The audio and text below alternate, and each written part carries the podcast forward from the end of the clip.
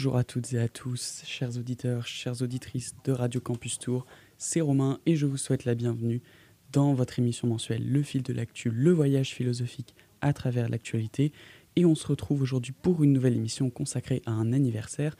Je vous propose de découvrir le sujet du jour euh, en vous replongeant dix ans en arrière à la même époque. Christiane Taubira, alors ministre de la Justice, se réjouissait de la mise en vigueur de la loi du mariage pour tous.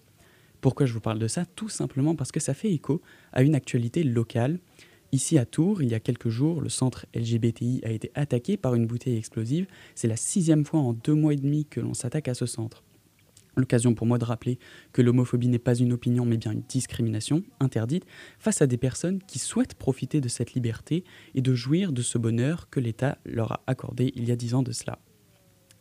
Cet accès au, bonheur de fonder une famille homoparentale, c'est l'une des revendications du mouvement justement. Mais au fond, de quel bonheur parle-t-on? Le bonheur, c'est une notion intéressante, difficile à définir, même si on s'est déjà tous demandé si on avait réussi dans notre vie à atteindre le bonheur, et on peut même se demander s'il est atteignable un jour ou non. À quel bonheur les homosexuels ont-ils eu accès à partir de 2013 avec la loi du mariage pour tous? Et comment est-ce qu'on définit le bonheur? Avant de commencer à parler des, grands courants qui donnent leur vision de ce qu'est le bonheur, il nous faut d'abord le définir. Et en définissant le bonheur, on va pouvoir le différencier d'autres termes que l'on confond parfois entre eux. Partons pour commencer notre raisonnement d'un couple homosexuel ayant le désir de se marier dans la perspective d'être heureux ensemble. À ce moment-là, ce n'est pas la simple mise en couple qui les intéresse, mais un désir fort de s'unir.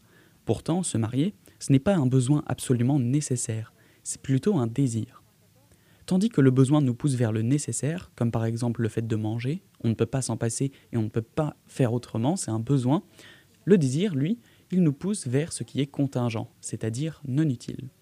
Par exemple, vous avez chaque jour besoin de manger, mais est-il absolument nécessaire pour vous de manger que des pizzas parce que vous adorez ça? Pas vraiment. Donc se marier ne relève pas de l'utilité absolue, c'est plutôt un désir sur lequel l'individu se concentre mais dont il n'a pas absolument besoin. On ne meurt pas si on ne se marie pas. Mais alors qu'en est-il de l'amour? Si le mariage relève du désir car nous n'en avons pas absolument besoin, en est-il de même pour l'amour? Eh bien oui, l'amour relève plus du désir que du besoin vital. Même si vous pouvez avoir l'impression qu'aimer votre moitié est un besoin, cela relève plus du désir. Mais alors d'où vient ce désir? Car même si l'amour n'est pas un besoin nécessaire à notre survie, nous nous, mettons quand même en couple. Eh bien cela va s'expliquer par le fait que le désir, il provient d'un manque. Lorsque l'on désire quelque chose, c'est parce qu'on ne l'a pas. Notre désir est en quelque sorte orienté vers ce dont on est dépourvu. Le désir est d'autant plus fort lorsque la loi ne nous permet pas de l'accomplir. Un couple homosexuel qui désirait adopter, par exemple, on peut bien parler de désir, car ce désir, il se tourne vers quelque chose auquel le couple n'avait pas accès il y a encore quelques années. Le but de ce désir est de combler un manque. Maintenant que nous avons fait la, la distinction entre les besoins nécessaires et le désir, qui lui n'est pas vital, attaquons-nous au bonheur. Est-ce que le bonheur se situe dans la réalisation de nos besoins naturels, comme manger ou dormir? Ou bien est-ce qu'il se situe plutôt dans le fait de bien manger et de bien dormir, c'est-à-dire dans la réalisation de nos désirs non nécessaires? On pourrait être tenté de répondre la deuxième option, mais quand on y pense, le désir et la réalisation de ces désirs, ça ne donne pas accès au bonheur. Je m'explique. On a dit que le désir était tourné vers ce dont on est dépourvu, vers ce que l'on ne possède pas, pour combler un manque. Le désir de l'amour vient donc combler un manque créé par la solitude. Cela signifie que l'on se sert de l'autre, qu'on se sert de notre moitié pour combler un manque, pour combler notre solitude. Déjà, c'est un peu égoïste, et en plus, lorsque ce manque est comblé, lorsque je suis en couple, mon désir est accompli. Et qu'est-ce qui se passe après? Eh ben, C'est là que la routine peut s'installer. On se rend compte que quand le désir se réalise, il n'y a pas grand-chose derrière et on peut vite se lasser. Toute cette argumentation peut se résumer en une phrase. Quand je désire, je souffre car je manque de quelque chose. Mais lorsque j'ai réalisé ce désir, je m'ennuie car je n'ai plus de, plus de manque à combler. On voit donc bien que la réalisation de ces désirs n'amène pas vraiment le, le bonheur, lorsqu'on dit je souhaite me marier pour être heureux, on exprime en réalité un désir qui, une fois qu'il sera comblé, laissera place à la routine, voire à l'ennui. En fait, la réalisation de ces désirs amène plutôt au plaisir. Donc, est-ce que cela signifie qu'on ne peut pas être heureux en réalisant ces désirs? Eh bien, pas tout à fait. C'est là qu'entre en scène notre premier philosophe qui nous vient de la Grèce antique. Il s'agit d'Épicure. Avant d'expliquer quelle conception du bonheur euh, est défendue par Épicure, il nous faut définir ce qu'est l'hédonisme. l'hédonisme, c'est un courant philosophique qui affirme que le plaisir, quel qu'il soit, est le but de la vie. Cette doctrine, elle est notamment défendue par le philosophe grec Caliclès dans Le Gorgias de Platon. L'extrait que je vais vous lire est tiré de la troisième partie de l'ouvrage, dans lequel Socrate et Caliclès se livrent à une discussion au sujet du bonheur et du plaisir. Ici, Caliclès défend l'idée selon laquelle l'homme, et surtout les plus puissants, ne doivent pas poser de limites dans la réalisation de leurs désirs si ces derniers leur permettent d'atteindre le bonheur. Allons-y. Je cite Comment un homme serait-il heureux en étant l'esclave de quoi que ce soit? Non, ce qui est beau et juste selon la nature, c'est ce que je te dis maintenant en toute franchise. Qui veut vivre comme il faut doit donner libre cours à ses propres passions et les laisser grandir au maximum, et ne pas les réprimer, mais aussi grandes soient-elles, assez fort, être assez fort pour mettre son courage et son intelligence à leur service et assouvir sans cesse tous leurs désirs. Fin citation. On peut donc voir ici l'hédonisme radical que prône Caliclès. Tout comme Caliclès, Épicure, qu'on a déjà commencé à évoquer tout à l'heure, il prône l'accès au bonheur par la recherche des plaisirs, mais pas par n'importe quel plaisir. Épicure défend l'accès au bonheur par la recherche de plaisirs sains et modérés. Pour Épicure, on peut être heureux en réalisant nos désirs, mais seulement s'ils sont mesurés et accessibles. En clair, il faut faire usage de sa raison et se demander avant de réaliser son désir, en ai-je vraiment besoin? Est-ce que ce désir est vraiment accessible pour moi? Un exemple tout bête de désir à éviter, c'est le désir de devenir astronaute par exemple. Il y a peu de chances qu'il se réalise et il y a peu de chances qu'il m'amène vers un, plaisir stable. Car c'est ça que, que l'on recherche et qui caractérise le bonheur, la stabilité et un état de satisfaction globale et surtout durable dans le temps. Voilà la vision d'Épicure au sujet du bonheur. Pour être heureux, il faut ramener nos désirs à ce qui nous est vraiment utile, à nos besoins. C'est lorsqu'on a accompli tous nos désirs utiles qui répondent à nos besoins, que l'on a appris à refuser les désirs qui ne nous servent pas, qu'il se crée alors un équilibre entre la tranquillité du corps et la tranquillité de l'âme qui fait que l'on est heureux. Et ainsi, être heureux, ça réside dans la maîtrise de ses désirs. Si on désire de se marier très jeune, sans aucune réflexion, avec quelqu'un qu'on a rencontré il y a deux jours et en se lançant dans des festivités qui vont nous ruiner, pas sûr que ça nous apporte un état de satisfaction durable à la fin. Pour être heureux, il faut prôner la réflexion. L'hédonisme dit aussi qu'il faut savoir être patient pour accomplir ses désirs. On vient donc de voir que oui, la réalisation de ces désirs, s'ils sont réfléchis et utiles, ils peuvent conduire au bonheur stable et durable. Pour résumer la vision du bonheur d'Épicure, je vous propose la lecture d'un extrait de la lettre à Ménécée, dans lequel Épicure argumente et insiste sur la réflexion et sur la prudence qu'il faut avoir avant de réaliser ses désirs. Je cite Voilà justement pourquoi nous disons que le plaisir est le principe et la fin de la vie bienheureuse. Car nous savons qu'il est un bien premier et de naissance. C'est en partant de lui que nous décidons tout choix et tout rejet et c'est à lui que nous aboutissons, du fait que nous usons comme règle de l'affection pour juger de tout bien. Et puisqu'il est un bien premier et connaturel, pour cette raison nous ne choisissons pas tout plaisir. Il nous arrive, au contraire, de laisser de côté de nombreux plaisirs quand il s'ensuit, pour nous, trop de désagréments, et nous considérons que beaucoup d'états douloureux sont préférables à des plaisirs, quand un plaisir plus grand découle, pour nous, du fait que nous avons enduré pendant longtemps ces états douloureux. Ainsi, parce qu'il a une nature qui nous est appropriée, tout plaisir est un bien, et pourtant tout plaisir n'a pas à être choisi. De même encore, tout état douloureux est un mal, mais tout état douloureux n'est pas toujours, par nature, à rejeter. C'est assurément par la mesure comparative et l'examen de ce qui est utile et de ce qui ne l'est pas qu'il convient de juger tout cela. Car, selon les moments, nous usons du bien comme s'il était un mal, ou à rebours, du mal comme s'il était un bien. Or, le principe de tout cela est le plus grand bien, c'est l'imprudence. C'est pourquoi justement la prudence est une chose plus précieuse encore que la philosophie, car elle est source naturelle de toutes les vertus de reste et enseigne qu'il n'est pas possible de mener une vie plaisante qui ne soit pas prudente, ni une vie belle et juste qui ne soit pas plaisante. Car les vertus sont naturellement liées à la vie plaisante, et la vie plaisante en est inséparable.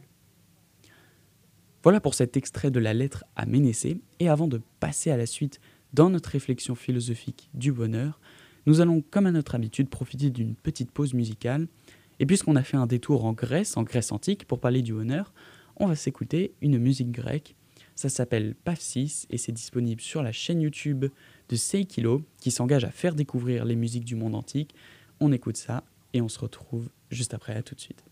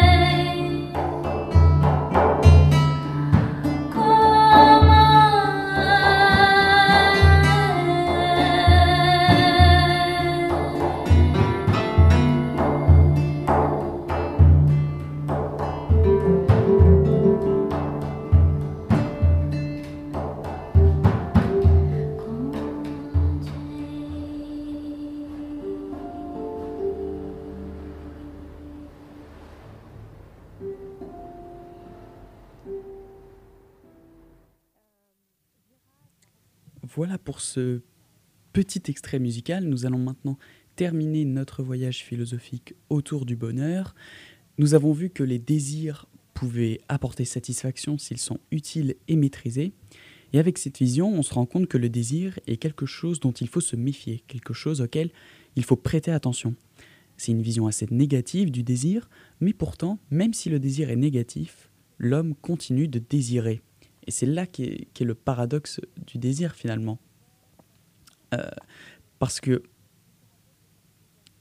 l'homme, euh, c'est une vision assez négative, mais l'homme, il continue de désirer sans relâche avec passion. C'est là qu'est le paradoxe. Et là, nous tenons quelque chose. Partons d'un exemple tout simple. Beaucoup d'entre nous ont déjà eu une discussion au sujet de savoir ce que l'on ferait si on gagnait des millions d'euros au loto. Si on se sert de l'argumentation d'Épicure, on dirait qu'il faut abandonner ce désir, car il n'a que peu de chances de se réaliser, et il peut m'apporter de la peine, voire de la souffrance. Pourtant, on ressent un plaisir fou à imaginer ce que l'on pourrait faire avec autant d'argent. Là est le paradoxe du désir. Il peut être dangereux si on ne le maîtrise pas. Mais on éprouve de la satisfaction dans l'action de désirer. On peut dire en quelque sorte que le désir se suffit à lui-même. Combien d'entre nous avons imaginé des tas de scénarios avant de dormir?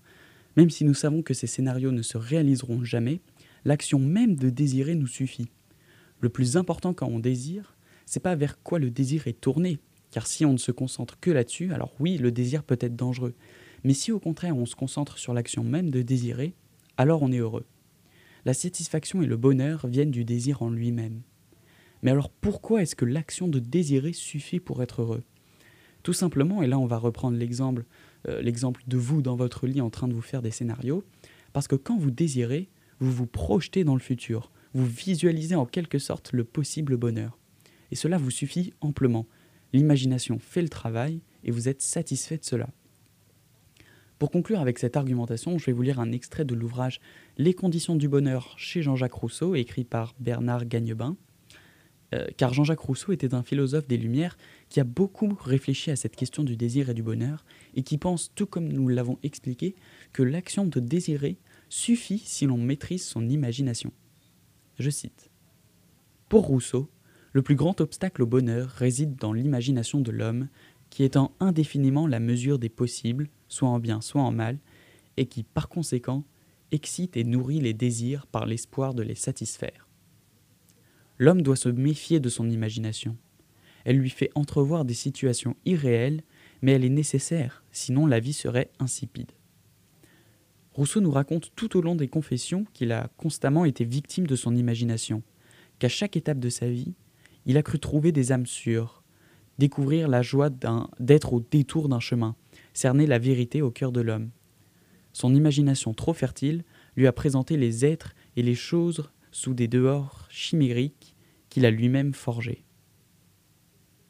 Ne nous dit-il pas que son imagination ne se borne pas à embellir, mais qu'elle veut créer? Les objets réels, Rousseau n'a pas de peine à les peindre tels qu'ils sont. Ce sont des objets imaginaires qui nourrissent sa pensée. Voilà pour cet extrait qui nous a permis de mieux comprendre la pensée de Rousseau. Maintenant qu'on a vu ça, eh bien on en sait un peu plus sur le bonheur et sur le désir. On se demandait en début d'émission, et là on retrouve notre actualité, si le bonheur était accessible notamment par le mariage, en clair par la réalisation de ses désirs. Et on a bien vu notamment avec Épicure que le désir doit être réfléchi et maîtrisé. Il ne faut pas se lancer tête baissée dans quelque chose qui nous dépasse, sous peine de le regretter, voire même d'en souffrir car il faut bien distinguer le désir qui nous tourne vers un manque, vers ce que l'on n'a pas, des besoins vitaux qui, eux, sont nécessaires. Oui, nous pouvons être heureux en nous mariant, nous pouvons être heureux dans l'action de désirer le mariage, et c'est ça qui est beau. Aujourd'hui, tous les couples ont cette possibilité de rêver et de rendre possible leur désir et de s'unir. Si ce désir est réfléchi, s'il est bien pensé, alors oui, il permettra d'atteindre un état de satisfaction global et durable, c'est-à-dire le bonheur. C'est la fin de cette émission. Je vous remercie de m'avoir accompagné dans ce voyage philosophique à travers la découverte du bonheur et du désir, qui sont deux notions euh, intrinsèquement liées. L'occasion pour moi d'avoir une dernière pensée pour la communauté LGBT de Tours, dont le centre fut attaqué il y a quelques jours.